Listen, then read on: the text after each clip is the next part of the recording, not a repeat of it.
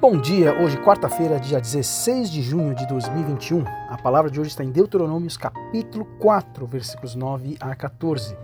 Deuteronômios capítulo 4, versículos 9 a 14.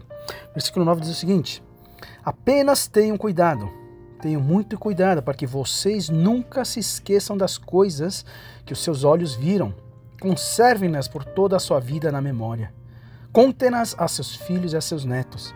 Lembre-se do dia em que vocês estiveram diante do Senhor, o seu Deus, em Horebe, quando o Senhor lhe disse, quando o Senhor me disse: Reúna o povo diante de mim para ouvir as minhas palavras, a fim de que aprendam a me temer enquanto viverem sobre a terra e as ensinem a seus filhos.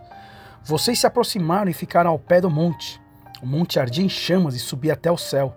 Estava envolvido por uma, por uma nuvem escura e densa. Então o Senhor falou a vocês no meio do fogo. Vocês ouviram as palavras, mas não viram forma alguma. Apenas se ouvia a voz.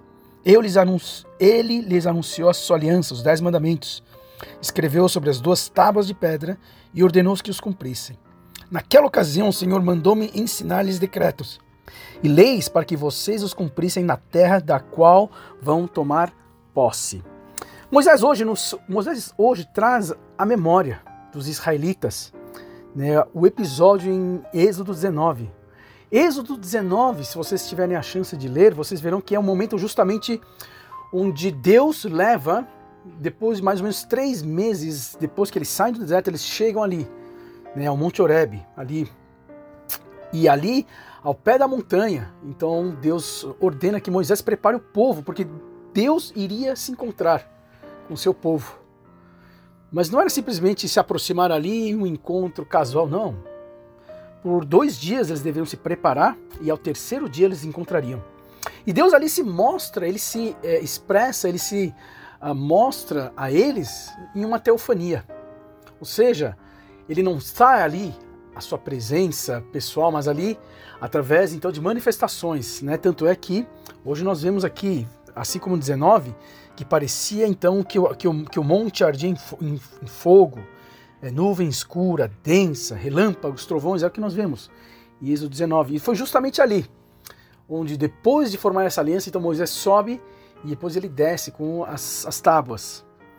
Né? E hoje então Moisés, mais uma vez, ele lembra aquilo que vocês viram, aquilo que vocês ouviram, as palavras que vocês ouviram, guardem.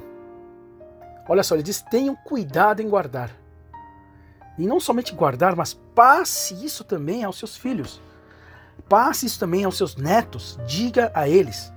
Né? Passe isso para as outras, para gerações futuras. Nós sabemos ali que é, é mais para frente nós veremos esse trabalho, a responsabilidade que cada é, família tinha com a futura geração era de justamente com cuidado passar todos esses ensinamentos. Deuteronômio 6, que é o conhecido como o, o, Shema, que é justamente o momento onde é a maior declaração, a declaração mais importante, na verdade, é, é de um judeu para com seu Deus, é o capítulo 6 de Deuteronômio. E ali no 7 ele diz o seguinte: Ensine-as com persistência a seus filhos. Converse sobre elas quando estiver sentado em casa, quando estiver andando pelo caminho, quando se deitar e quando se levantar. Amarre-as como um sinal de braço e prenda-as na testa, escreva nos batentes das suas portas e em seus portões. Muitas vezes nós temos uh, uh, a ideia de que a igreja, ela que ela, a igreja sim, é responsável pela formação espiritual né, dos nossos filhos, dos nossos adolescentes. Mas hoje nós vemos que, na verdade, o primeiro contato que uma criança tem com a palavra, com o amor dos seus pais e também o amor de Deus, é justamente na família. Né?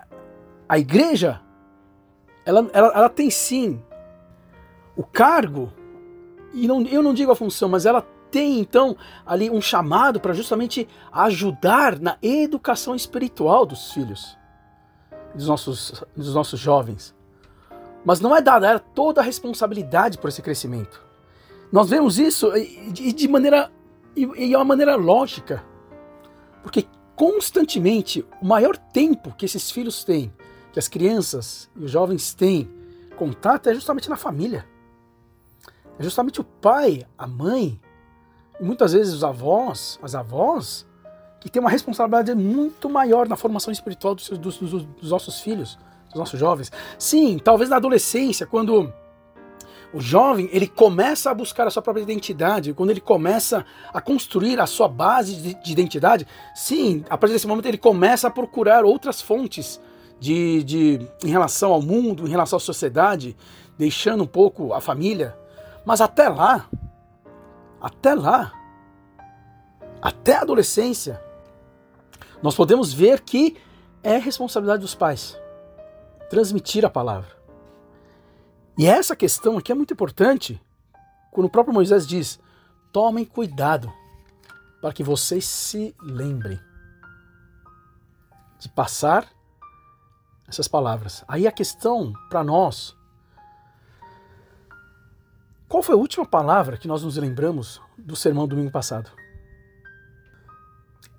Não dizendo que o sermão é a palavra de Deus em si, mas qual foi o último ensinamento que nós passamos aos nossos filhos? Qual é o ensinamento que eu experimentei, que eu apliquei em minha vida, que eu posso passar para o meu filho, para minha filha? Então a questão não é simplesmente passar, a questão também aqui é tenha cuidado de você se lembrar daquilo que você aprendeu, daquilo que você ouviu. E depois você passa para os seus filhos. Então que no dia de hoje talvez você possa fazer um pouco um, um esforço hoje de se lembrar o que foi pregado no domingo passado. Talvez você ensinar o seu filho, a sua filha a passar a palavra de Deus daquilo que você leu, daquilo que você experimentou, daquilo que você orou, buscou. E isso se torna mais rico e verdadeiro, sincero, honesto.